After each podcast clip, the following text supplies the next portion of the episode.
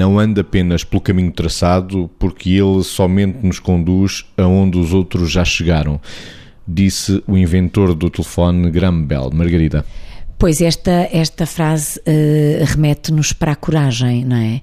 Ou seja, se eu for só fazer o que os outros já fizeram, estou a ser redundante e em algumas circunstâncias é preciso ser redundante, porque as coisas também valem pela força que se consegue eh, dar-lhes e às vezes damos força porque repetimos, porque engrossamos, porque enriquecemos o já existente. Em todo o caso, esta frase remete-nos exatamente para o contrário, para a coragem da invenção, e foi o caso, não é?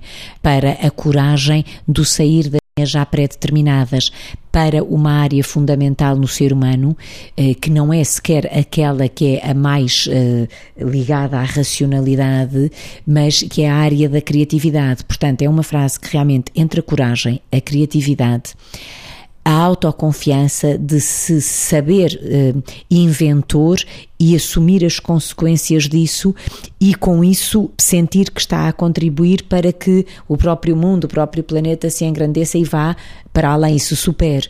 Portanto, estamos aqui a falar de um conjunto de desafios que, no fundo, no fundo, depois de tudo o que disse, poderão ser responsáveis por conduzir o ser humano à superação. Ou seja, se nós só percorrermos os caminhos que os outros percorreram ou que alguém percorreu e nós soubermos que resultou bem, nunca provavelmente nos vamos superar. A superação é exatamente a coragem do ir mais além ou para além de. Escolhendo caminhos diferentes, Vitor. Sim, até em termos terapêuticos na nossa área, isso é importantíssimo, porque nós costumamos dizer que se, e muitas vezes devolvemos isso para as pessoas, se uma pessoa vem à nossa procura porque quer criar alguma mudança, alguma transformação na sua vida, há uma coisa que é básica, não é? Se o destino onde ela tem chegado faz com que não se sinta suficientemente bem, então tem que percorrer outro caminho para chegar ao outro destino, porque se percorrer o mesmo caminho vai chegar ao mesmo destino. Cruzando isto com a frase, esta frase tem uma força enorme, porque no fundo ela traduz de uma forma curta tudo o que é a civilização humana. Todo o caminho que o ser humano foi fazendo resulta de não percorrer sempre o caminho que os outros percorreram, porque onde é que nós estaríamos se todas as gerações e todas as evoluções na raça humana fossem através de percorrer o mesmo caminho.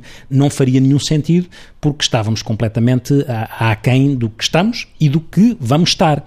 E, e, como eu dizia, cruzando isto com a nossa área terapêutica, a profundidade que tem esta frase tem a ver com esta necessidade das pessoas, também elas, se reinventarem, de se transformarem, de se ressignificarem, darem significado às suas vidas quando estão no meio de uma disfuncionalidade e de um sofrimento, porque provavelmente o que está a acontecer é que estão a percorrer o caminho que outros percorreram, muitas vezes condicionados pelo caminho dos outros, estão a seguir esse caminho, ou estão a percorrer o caminho que sempre percorreram e por isso estão mais disfuncionais e a sofrer, e portanto também têm que ser inventores e ser criativos naquilo que é dar sentido à, à sua vida.